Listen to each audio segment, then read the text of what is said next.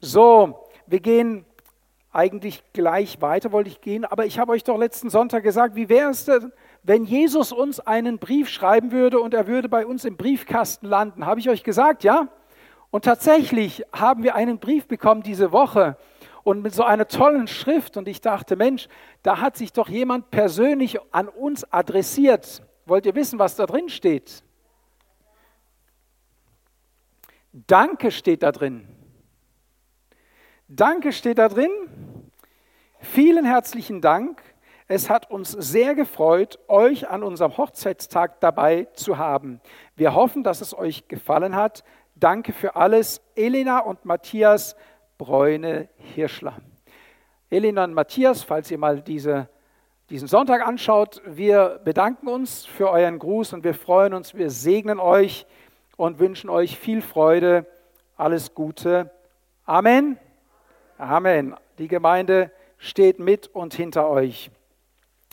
So, jetzt starten wir durch. Seid ihr bereit? Ich glaube, wir schaffen es, dass wir die Gemeinde in Philadelphia zumindest vorläufig abschließen. Ihr wisst ja, das Wort Gottes hat immer wieder Neuigkeiten und man kann immer wieder neue Gedanken dazu finden. Aber ich möchte mal Folgendes tun. Wir, wir blicken kurz zurück. Wir haben letzten Sonntag abgeschlossen mit dem, dass Gott oder Jesus zu der Gemeinde in Philadelphia zweimal den Begriff siehe sagt, also den Fokus darauf lenkt, auf das zu schauen, worauf auch er die Perspektive hat, also die Perspektive Gottes einzunehmen. Habt ihr diese Woche vielleicht das erlebt, dass es sich lohnt, die Perspektive Gottes einzunehmen? Habt ihr eine positive Erfahrung gemacht, das Wort Gottes anzuwenden? Hat jemand es praktiziert? Sehe ich da ein paar Hände, ja? Wir mussten das ganz praktisch umsetzen diese Woche zu sagen, wir schauen die Perspektive Gottes an und wir lassen nicht die Umstände unseren Alltag regieren, sondern wir regieren durch Jesus im Alltag und nehmen die Perspektive Gottes ein. Das hat uns sehr gut getan.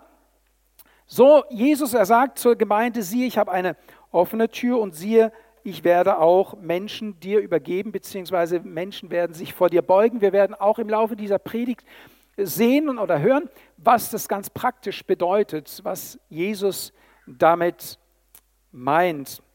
Und dann macht Jesus ein Versprechen. Äh, Im nächsten Bild sehen wir das, weil du das Wort vom Harren auf mich bewahrt hast, werde auch ich dich bewahren vor der Stunde der Versuchung, die über den ganzen Erdkreis kommen wird, um zu versuchen, die auf Erden wohnen. Also hier hören wir das, das Harren wird belohnt durch das, dass Gott uns die Kraft gibt, in schwierigen Situationen durchzuhalten. Jesus erwartet nicht von dir, dass du selber stark bist. Er bescheinigt ja auch der Gemeinde hier keine kraftvolle Gemeinde zu sein, sondern im Gegenteil, er sagt, du hast nur eine kleine Kraft. Aber diese kleine Kraft, die wird Gott benutzen. So, meine Frage an uns heute Morgen ist, wie schwer war es, für die Gemeinde in Philadelphia am Wort des Harrens festzuhalten. Wie viel Anstrengung mussten sie an den Tag legen, um das zu tun? Glaubt ihr, dass sie jeden Morgen aufgestanden sind und gedacht haben, wir müssen das Wort vom Harren festhalten? Glaubt ihr, dass sie in den Gottesdienst gekommen sind und sich gegenseitig gesagt, hast du das Wort festgehalten? Bist du am Festhalten? Glaubt ihr, dass sie permanent in, einem, in einer Anstrengung drin waren und es mühsam war? Oder Glaubt ihr eher, dass, es, dass Jesus ihnen bescheinigt, dass sie gerade dabei sind, etwas zu leben, etwas zu tun, was gut ist und ihnen gut tut und sie auch auf dem Weg sicher führt? Ganz sicher glaube ich nicht, dass die Gemeinde in Philadelphia mit verzerrten Gesichtern in den Gottesdienst kam oder sich gerade noch mit letzter Kraft in den Gottesdienst gerettet hat, sondern sie haben etwas in sich getragen. Sie haben einen inneren Menschen gehabt, der sich stärkte. Wir haben das die letzten zwei Gottesdienste gehört, durch das Wort Gottes, die am Wort Gottes dran waren, die ausgeharrt haben und die dieses Wort Gottes festgehalten haben. Diese Gemeinde, die eine kleine Kraft hat, ihr gilt auch die Zusage, dass Gott sagt in 2. Chronik 12, Vers 9, dass Gott in unserer Schwachheit mächtig ist. Und äh, das ist ja oft unser Problem, dass wir so stark sind und weil wir so stark sind, kann ja Gott das gar nicht toppen. Oder manchmal denken wir, wir müssten Gott zeigen und beweisen, wie stark wir sind. Aber die Bibel sagt, dass Gott sich gerade dann, wenn wir schwach sind, besonders zeigt. Und ich komme immer wieder an den Punkt, dass ich mich schwach fühle und das aber nicht will. Wer möchte sich denn schon schwach fühlen? Man möchte doch stark sein, sich gut fühlen. Und dann sagt Gott, ich bin total von dir abhängig. Ich brauche, dass du mir Kraft gibst. Ich brauche, dass du meine Hilfe bist. Und ich denke, das haben die Philadelphia gut verstanden. Im Alten Testament heißt es, es wird nicht durch Heer oder Macht eines Menschen geschehen. Schauen wir das Beispiel von äh, David und Goliath. Auch der David hatte eine kleine Kraft, aber Köpfchen. Aber selbst das war es nicht, sondern Gott lenkte den Stein in die Stirn des Goliath hinein. Wie sehr musste sich der David anstrengen? Wie sehr musste er Glimmzüge machen, um auf seinen Gott zu vertrauen und damit zu rechnen, dass Gott eingreift? War das schwierig? Nein. Leute, es ist nicht schwierig, auf Gott zu harren. Es ist nicht schwierig, ihm zu vertrauen.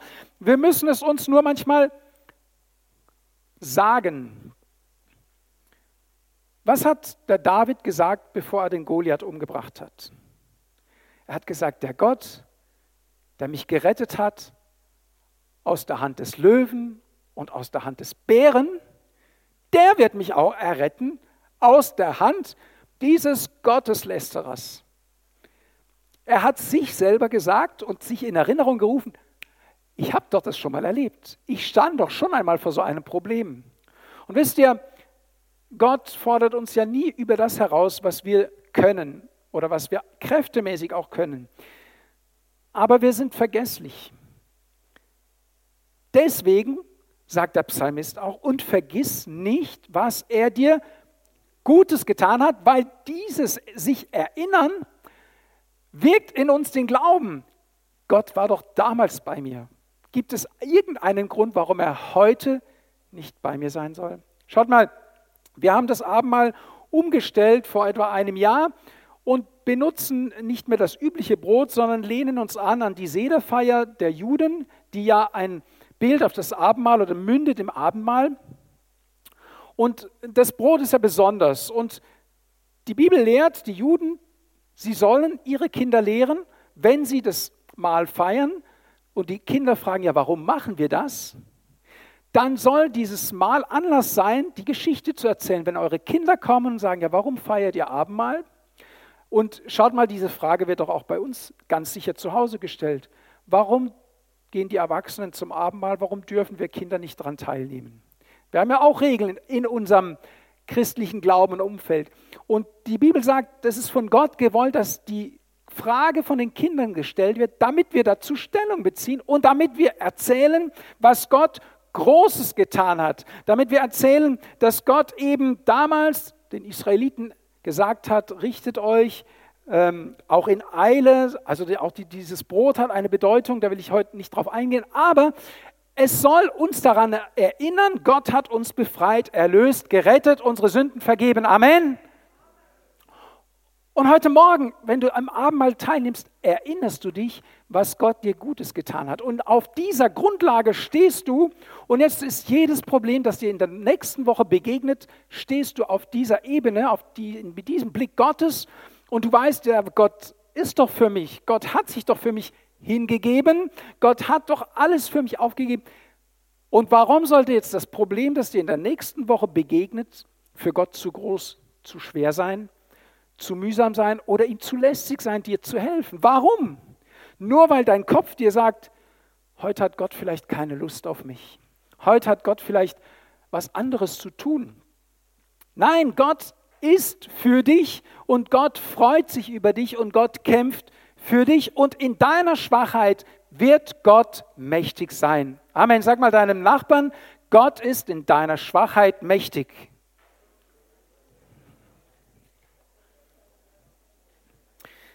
In Jesaja 40, Vers 31, den Satz könnt ihr euch in eurer Bibel unterschreiben, da heißt es, aber die auf den Herrn harren, bekommen neue Kraft.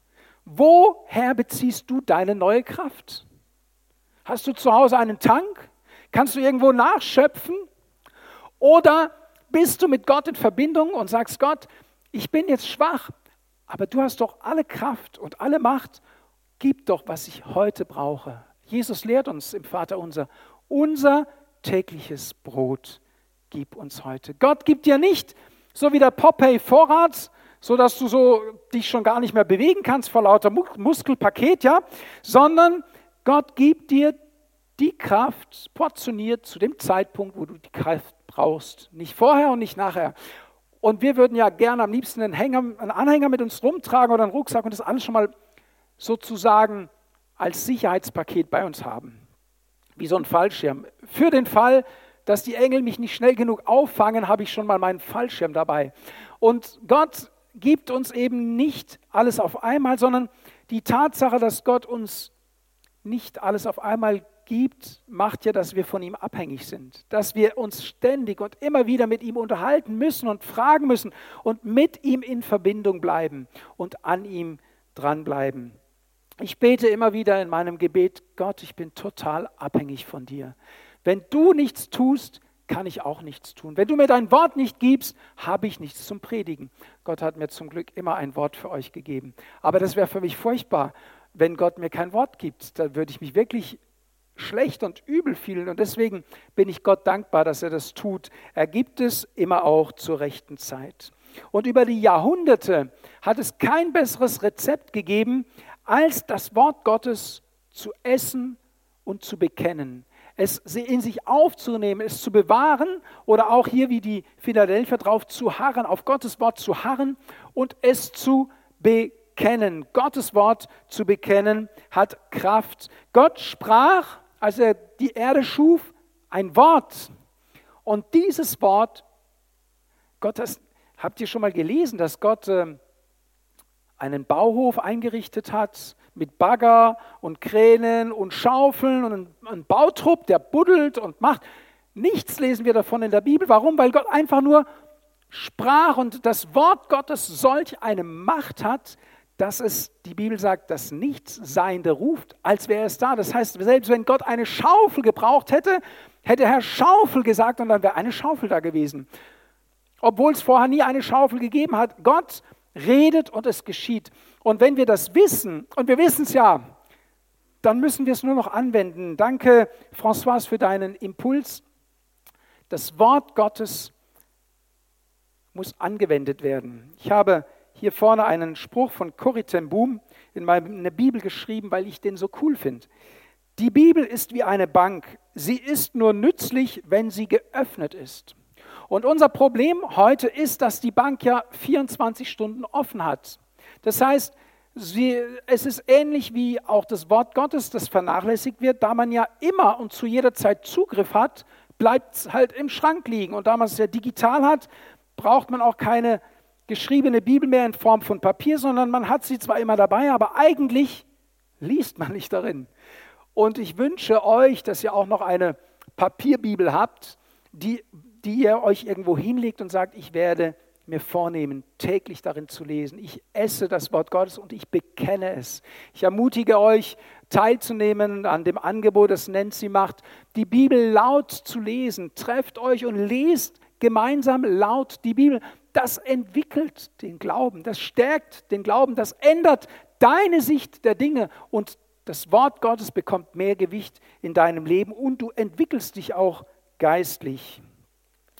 Und es zeigt dir auch, wenn du das Wort Gottes darauf harrst, es festhältst und bekennst, dass nichts unmöglich ist. Unserem Gott ist kein Ding unmöglich. Das ist unsere Hoffnung, auf die wir uns auch stützen. Amen. Denke daran, dass deine Worte auch Macht und Kraft haben. Bete und lese dir die Psalmen laut vor. Bekenne sie in deine Lebenssituation und lass nicht die Umstände dein Leben bestimmen. In Römer 5, Vers 17 heißt es, dass wir durch Jesus Christus im Leben herrschen sollen. Wir sollen den Ton angeben.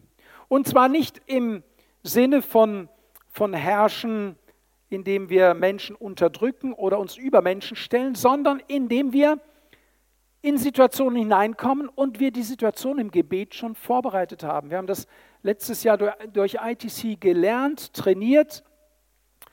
Wenn du deinen Tag beginnst, beginne ihm im Gebet. Wenn du irgendwo hingehst, hast ein Vorstellungsgespräch, hast eine, eine schwierige Situation, machst einen Besuch irgendwo, dann schicke dein Gebet voraus. Bereite den Boden vor und bekenne Gottes Wort in die Situation und sag, Gott, ich gehe jetzt in deinem Auftrag dorthin, öffne du für mich die Tür. Zeig mir, wo du mich gebrauchen möchtest. Lass mich deine Worte reden und lass durch mich dein Segen fließen. Glaubst du, dass deine Begegnung mit Menschen anders sein wird, wie wenn du schnell ins Auto huschst, von einem Termin zum anderen rennst und völlig disconnected bist, also ab, abgehängt von Gott und er gar nicht die Möglichkeit hat, mit dir zu reden, wenn du die Zeit gehabt hast. Und Leute, ich zeichne euch das Idealbild. Ich, ich lerne auch noch. Ich sage nicht, dass bei mir jeder Tag so läuft, aber ich stelle fest, wenn ich mich so vorbereite, dann sind die Situationen ganz andere, weil, weil in der geistlichen Welt sich auch schon was bewegt hat und wir kommen irgendwo hin und Gott hat schon gewirkt an den Menschen. Schaut mich nicht so fragend an. Wir haben diese Woche äh, jemanden besucht, vielmehr wir wollten etwas kaufen und äh, ich hatte mein Gebet vorausgeschickt und kaum waren wir dort, sagte die Frau, ja, ich war auch schon mal in einer Gemeinde und, äh, und schon waren wir beim Thema. Ne? Also da war schon etwas vorausgegangen und deck dich ein auch mit christlicher Literatur, mit Bibeln oder mit irgendeinem ermutigenden und hab immer was dabei, dass du weitergeben kannst. Das Wort Gottes, es schafft, es wirkt und äh, du wirst dich wundern, was Gott für Wunder tun kann durch deine kleine Kraft. Das war nicht schwierig. Einfach bereit sein für den Moment, reinzukrätschen, wenn der Ball kommt und dann das Tor zu schießen. Ja, ist nicht schwierig. Man schaut ja Fußball für die Fußballbegeisterten und für die, wo, wo Passivfußball ist. Du sagst ja am Bildschirm, sagst du ja immer, das ist ja total easy. Und dann sagt man sich, wie kann jemand, der so viel Geld verdient, den, Tor, den, den Ball verpassen, wenn er noch die ganze Woche übt? Es ist nicht so einfach. Aber die meisten Tore passieren, weil jemand darauf wartet, dass der Ball kommt und sie trainiert haben und der Ball kommt vor die Füße und er schießt im richtigen Moment. Und so ist es im geistlichen Leben auch. Wenn du vorbereitet bist, dann wirst du mehr Tore schießen. Dann wird Gott durch dich mehr Wunder wirken. Dann wird sich dein Umfeld verändern, weil du vorbereitet bist auf den Zeitpunkt Gottes. Und hier diese Gemeinde, bin ich davon überzeugt, dass sie vorbereitet war, das, den Zeitpunkt Gottes abzupassen, weil Jesus eigentlich nichts an ihnen moniert, sondern sagt, jetzt halte das fest, was du, was du verstanden hast, was du begriffen hast. Halte es fest mit der kleinen Kraft, die du hast. Bleib dran. Und das ruft dir Gott heute Morgen auch zu. Bleib dran, halte es fest. Jesus sagt, ich komme bald. Halte fest, was du hast. Und ich frage dich heute Morgen, bist du dabei festzuhalten, das, was du empfangen hast? Das Heil, das du in Jesus hast. Oder hast du es einfach nur so by the way im Gepäck. Du bist einfach gerettet und schön, dass du gerettet bist. Und das war's. Wir müssen wachsam sein. Die Bibel sagt, es gibt jemanden, der kein Interesse daran hat, dass wir das Ziel erreichen. Der kein Interesse daran hat, dass das, was wir bekommen haben von Gott, dass wir es festhalten. Und er macht uns das Leben mürbe. Er möchte nicht, dass wir dranbleiben. Er versucht uns immer wieder davon abzuhalten. Deshalb gibt ja Gott die Gemeinde, deshalb gibt Gott die Gemeinschaft der Heiligen, zu denen ihr gehört. Sag mal deinem Nachbarn, du bist einer oder eine Heilige. Erinnere dich daran, dass du heilig bist, von Gott heilig gesprochen bist. Diese Zusammenkunft dient dazu, dass wir uns gegenseitig Mut machen dass wir uns stärken, dass wir uns erinnern und dass, dass du sagst, oh, ich, ich wünsche mir von euch allen heute, dass ihr aus dem Saal schwebt und sagt, hey, so viel Gutes hat Gott mir getan, zu mir geredet. Ich habe sein Wort empfangen. Ich darf ein Kind Gottes sein. Ich halte das fest und ich lasse es mir von niemandem nehmen. Und schlechte Laune, äh, ja, einer stellt mir das Bein die Woche, alles, alles egal, weil ich gerettet bin und zu Gott gehöre und er zu mir steht und ich will zu ihm stehen und ich halte das fest. Amen. Wir, wir halten so vieles fest, vor allem hier in Deutschland. Wir halten sehr viel Materielles fest. Und ähm, ihr wisst ja, wenn du festhältst, kannst du nichts empfangen, weil du hältst es ja fest. Und wenn du von Gott empfangen willst, musst du erstmal lernen, loszulassen. Und wir sind nicht gut darin, loszulassen. Wir sind eher gut darin, festzuhalten. Und lasst uns das festhalten, was wirklich zählt, was Ewigkeitswert hat. Wir werden nichts von dem, was auf dieser Erde ist, mitnehmen. So viel ist sicher. Das letzte Hemd hat keine Taschen. Also lasst uns fokussiert sein, an dem festzuhalten, was in die Ewigkeit hineinträgt. Dieses Festhalten hier, was beschrieben wird, heißt ergreifen, festhalten, gefangen nehmen, aufhalten, festhalten, nicht aufgeben, bewahren, behalten, behaupten, erreichen, erlangen. Ah, das ist schon ein Geschäft. Das ist, äh, wir haben uns vor dem Gottesdienst unterhalten, kurz, die Gerda und ich. Hinfallen bedeutet wieder aufstehen. Die Bibel sagt, der Gerechte fällt siebenmal. Wenn die Bibel sagt, dass der Gerechte, zu dem du und ich zählen, siebenmal fällt, dann ist er mindestens wie oft aufgestanden wieder? Aha, seht ihr, ich, nächstes Mal muss ich Matheunterricht mit euch machen. Wie oft ist der Gerechte wieder aufgestanden, wenn, er, wenn es heißt, er fällt siebenmal? Wir machen jetzt ein Miet, äh, Kleingruppen und dann einigt ihr euch. Also ja, ich muss aber dazu sagen, ich wäre jetzt auch auf sechs gekommen. Aber eigentlich ja, habe ich, glaube ich, das Simon hat, glaube ich, achtmal gesagt, weil wenn die Bibel sagt, wie oft? Okay, also irgendjemand hat acht gesagt. Logischerweise, wenn, er, wenn die Bibel sagt, der Gerechte fällt siebenmal, dann ist er vorher sechsmal gefallen. Wenn er siebenmal fällt, Gott hält ihn ja auch beim siebten Mal auf, dann steht er ja nochmal auf. Das heißt, dass du mit Gott immer wieder die Kraft bekommst, egal wie oft du fällst, ja, lassen wir mal die Mathematik beiseite, sagen wir mal, sieben mal 70 Mal sagt ja Jesus, sollen wir vergeben. Und ich glaube, dass Gott uns auch siebenmal, 70 Mal am Tag wieder aufhilft, wenn wir hinfallen. Für Gott ist das kein Problem. Aber du musst es wollen. Du musst sagen, ich will wieder aufstehen. Es ist total mühsam. Man sagt ja, wenn jemand am Ertrinken ist und er versucht, sich noch selber zu retten, dann muss man warten, bis er sich abgekämpft hat, weil er sonst den Rettungsschwimmer mit in die Tiefe zieht. Lass dich retten. Wenn du keine Kraft mehr hast, sag Gott, ich habe keine Kraft mehr, aber ich wende mich an dich. Der, und Gott lacht dich nicht aus. Gott sagt nicht, ha, hab's dir doch gesagt. Nee, Gott wartet doch auf. Was sagt Jesus? Hey, wenn einer 100 Schafe hat, eins geht verloren und verheddert sich, lässt Jesus 99 stehen. Das sind die 99, die meckern und sagen, jetzt kümmert sich der Herr nicht um mich.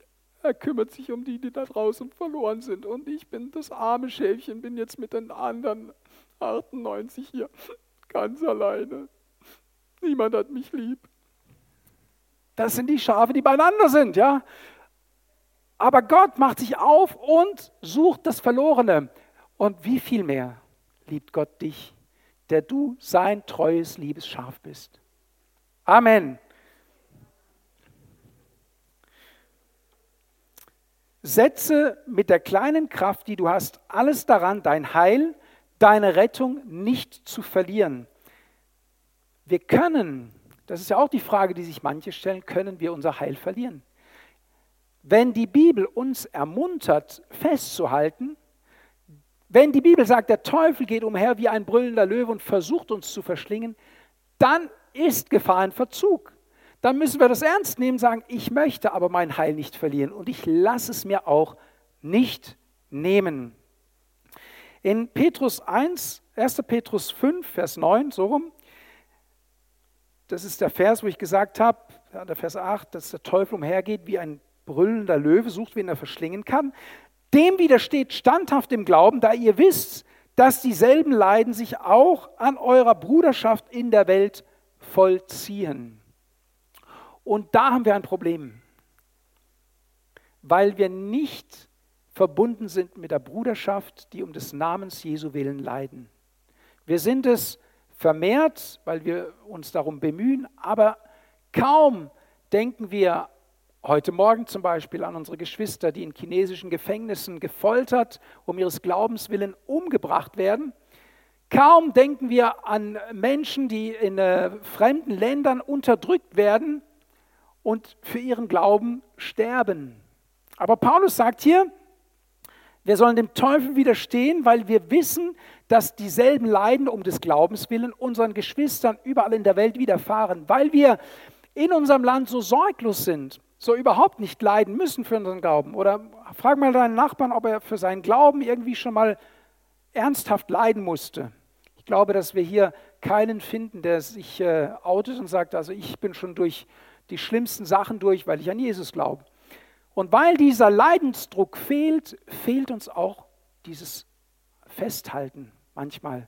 Wir haben das einfach so on top. Wir glauben halt, wir versammeln uns, aber wir verteidigen unseren Glauben nicht. Ich glaube, wir können das optimieren. Beginne damit, noch mehr Jesus zu bekennen. Beginne damit, noch mehr Menschen zu Jesus zu führen. Und der Leidensdruck wird steigen. Die Leute werden sagen, der redet immer nur von seinem Glauben und von seinem Jesus. Und du wirst angefeindet werden. Die Bibel sagt, jeder, der Jesus nachfolgt und ihn bekennt, muss Verfolgung erleiden. In unseren Breitengraden nicht unbedingt durch körperliche Gewalt, aber vielleicht durch seelische Gewalt, durch Ausgrenzung, durch Auslachen, durch Verspotten. Aber lass es zu, weil du weißt, dass du wenn du das erlebst, dabei bist, deinen Siegeskranz festzuhalten und du bist auf dem richtigen Weg. Amen. Jesus geht dann weiter und eröffnet die Perspektive zur Ewigkeit. Er sagt, wer überwindet, wer also das alles hinter sich bringt, ausharrt, festhält, dranbleibt, auf den wartet etwas. Jesus erlockt mit dem Dessert. Kennt ihr das? Vorspeise, Hauptspeise und wenn du artig warst, der Teller leer ist, dann gibt es noch ein Dessert. Und wenn ich so dieses, diesen Brief der Offenbarung lese, dann habe ich so das Gefühl, das ist ein bisschen so wie ein Menü äh, dargestellt. Und dann sagt Jesus, jetzt passt auf, das war noch nicht alles.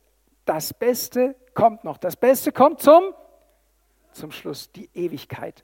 Unser Ziel ist die Ewigkeit, nicht diese Erde hier. Unser Ziel, unser erklärtes Ziel ist die Ewigkeit, auf die wir zusteuern. Und da heißt es, wer überwindet, den werde ich im Tempel meines Gottes zu einer Säule machen. Puh, willst du eine Säule werden? Wer will eine Säule werden? und die da steht und dann heißt es, die dann auch nicht mehr rausgeht. Ich habe gestern über eine Stunde über diesen Vers nachgedacht. Deswegen bin ich jetzt ein bisschen im Vorteil euch gegenüber. Aber es ist interessant, wenn der Psalmist sagt, Gott, ich denke über dein Wort nach Tag und Nacht. Es ist interessant, was alles einem für Gedanken kommen, wenn man über das Wort Gottes meditiert. Und eines hat mich total begeistert, nämlich dass am Ende der Offenbarung heißt es, dass der neue Himmel kam, die neue Erde, und dass es dort keinen Tempel mehr gab. Jesus sagt aber hier, wer überwindet, den werde ich zu einer Säule machen im Tempel meines Gottes. Und am Ende der Offenbarung heißt es, es war kein Tempel mehr da. Dann war ich schon ein bisschen erleichtert. Und dann habe ich mich mit so einer Säule befasst. Was bedeutet denn eine Säule zu sein? Was bedeutet es bei den Bauten, die damals gebaut wurden? Eine Säule war ein tragendes Element. Eine Säule war ein schmückendes Element. Eine Säule war unverzichtbar für die, für die Elemente, die diesen Tempel trugen oder zusammenhielten. Ich bin für Gott unverzichtbar. Ich bin für Gott wie ein Schmuck. Ich trage mit Gott. Und was sagt die Bibel? Wir werden mit ihm regieren. Hey, du wirst mit Verantwortung haben im Reich des Himmels. Bist du dir dessen bewusst? Wie ich glaube, wenn wir, wenn wir das verstehen, dann werden wir anders leben. dann werden wir anders leben. Wenn wir wissen, dass unsere Bestimmung eines Tages mit Gott zu regieren, mit Christus zu herrschen, nicht nur jetzt, sondern auch in der Ewigkeit, dann wird unser Fokus ein anderer sein, dann wird unser Leben ein anderes sein, weil wir die Dinge dieser Welt nicht mehr so wichtig erachten, weil wir wissen, wir werden eines Tages eine viel größere Aufgabe erledigen. Und du sagst dir heute, ich kriege ja schon meinen Haushalt nicht gebacken. Wie soll ich da mit Gott regieren? Aber dreh doch mal den Spieß um und sag, ich werde eines Tages mit Gott regieren und dann ist dieser Haushalt ein Klacks dagegen. Mit Gottes Hilfe werde ich mit meiner Schwachheit auch das bewältigen. Du sollst, du kriegst deine Familie nicht regiert. Drunter und drüber mit den Kindern, mit dem Haus, mit allem. Und heute Morgen gehst du aus diesem Gottesdienst mit dem Wissen, eines Tages werde ich mit Gott regieren. Hey, du bist äh, XXL, fühlst du dich und sagst, und jetzt gehe ich in meinen Alltag und in meinen Alltag werde ich jetzt die Regentschaft Gottes proklamieren. Ich werde in meiner Familie anfangen zu regieren. Nicht mit eisernem Stab, sondern durch Gebet, durch eine Verbindung mit Gott. Und ich, ich werde hier schon das sein, was ich im Himmel eines Tages sein werde. Ich übe für den Ernstfall. Ich trainiere. Ich übe auf das Ziel zu. Und dann bin ich noch auf einen Gedanken gekommen. Wollt ihr den wissen? Jesus sagt, er wird dann seinen Namen, den Namen Gottes und seinen Namen und den Namen der Stadt auf uns draufschreiben.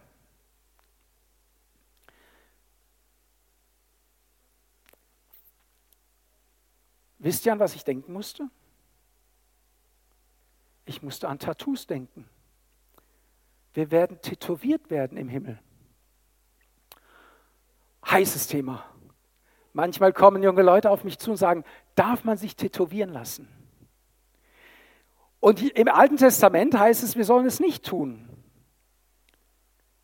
Aber im Alten Testament durfte man auch kein Schweinefleisch essen. Wer isst von euch keine Wurst? Wir durften vieles nicht. Und dann kam mir eine, ein Gedanke, der gefällt mir.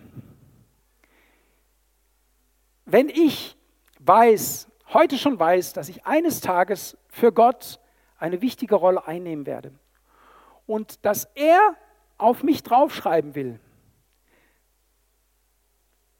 Und wenn ich weiß, die Bibel sagt, dass Gott ein eifersüchtiger Gott ist, dann soll außer ihm niemand auf mir rumkritzeln, sage ich mal so salopp, ja. Dann reserviere ich mich für den Himmel. Damit ist niemand verurteilt weil es ist ja kein Gesetz. Wir sind frei von dem Gesetz. Wir sollen auch das tun, weil wir Gott lieben, was wir tun, weil wir ihn ehren wollen mit dem, was wir tun. Aber es hat mir so gut gefallen, weil es ist für mich ein schlüssiges Argument zu sagen, ich möchte jetzt schon in die Zukunft hinein leben, weil ich Gott gehöre. Und die Bibel sagt, dass unser Leib ein Tempel des Heiligen Geistes ist. Natürlich wird dieser Leib eines Tages beerdigt werden. Aber wenn ich den Gedanken habe, und den werde ich auch jungen Menschen mit auf den Weg geben, sage ich, reservier dich für den Moment, wo Gott auf dich schreiben wird. Und wisst ihr, dieses, diese Unterschrift Gottes ist wie ein Garantiesiegel. Glaubst du, dass Gott seinen Namen auf dich schreibt und er dich dann wegschmeißt oder eines Tages mit dir nichts mehr anfangen kann? Die Bibel sagt, wir werden ein Teil von Gott sein. Und Gott wird ein Teil von uns sein. Jesus sagt seinen Jüngern, Gott wird zu ihm kommen, der, der ihm die Tür öffnet und mit ihm Gemeinschaft haben. Wir werden so mit Gott verwachsen sein, so Teil von ihm sein, quasi untrennbar von ihm.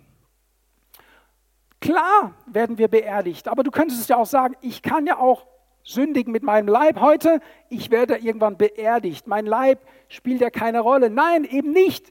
Ich möchte dich dazu anspornen, dir heute schon Gedanken zu machen, wie es in der Ewigkeit sein wird. Und das wird dein Heute und Jetzt beeinflussen. Und auch diese diskutierten Entscheidungen, auch in christlichen Kreisen, sehr stark diskutierten Entscheidungen, ich möchte es nicht an einer Tätowierung festmachen, sondern ich möchte einen Blick einen Blick weiten für die Ewigkeit und sagen, what would Jesus do?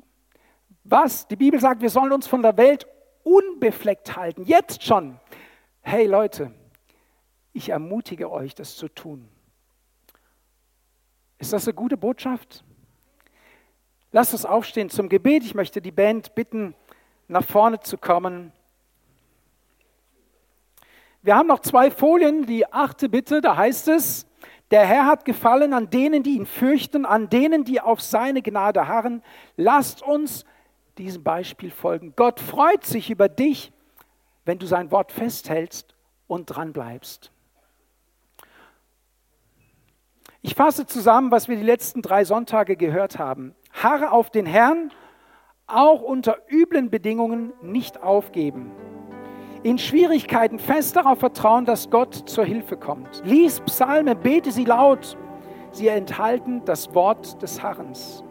Stelle Gottes Wort über deine Umstände und hör auf die Gottes Stimme, die sagt, siehe und siehe, weil schau mit seinem Blick auf das, was Gott dir zeigt.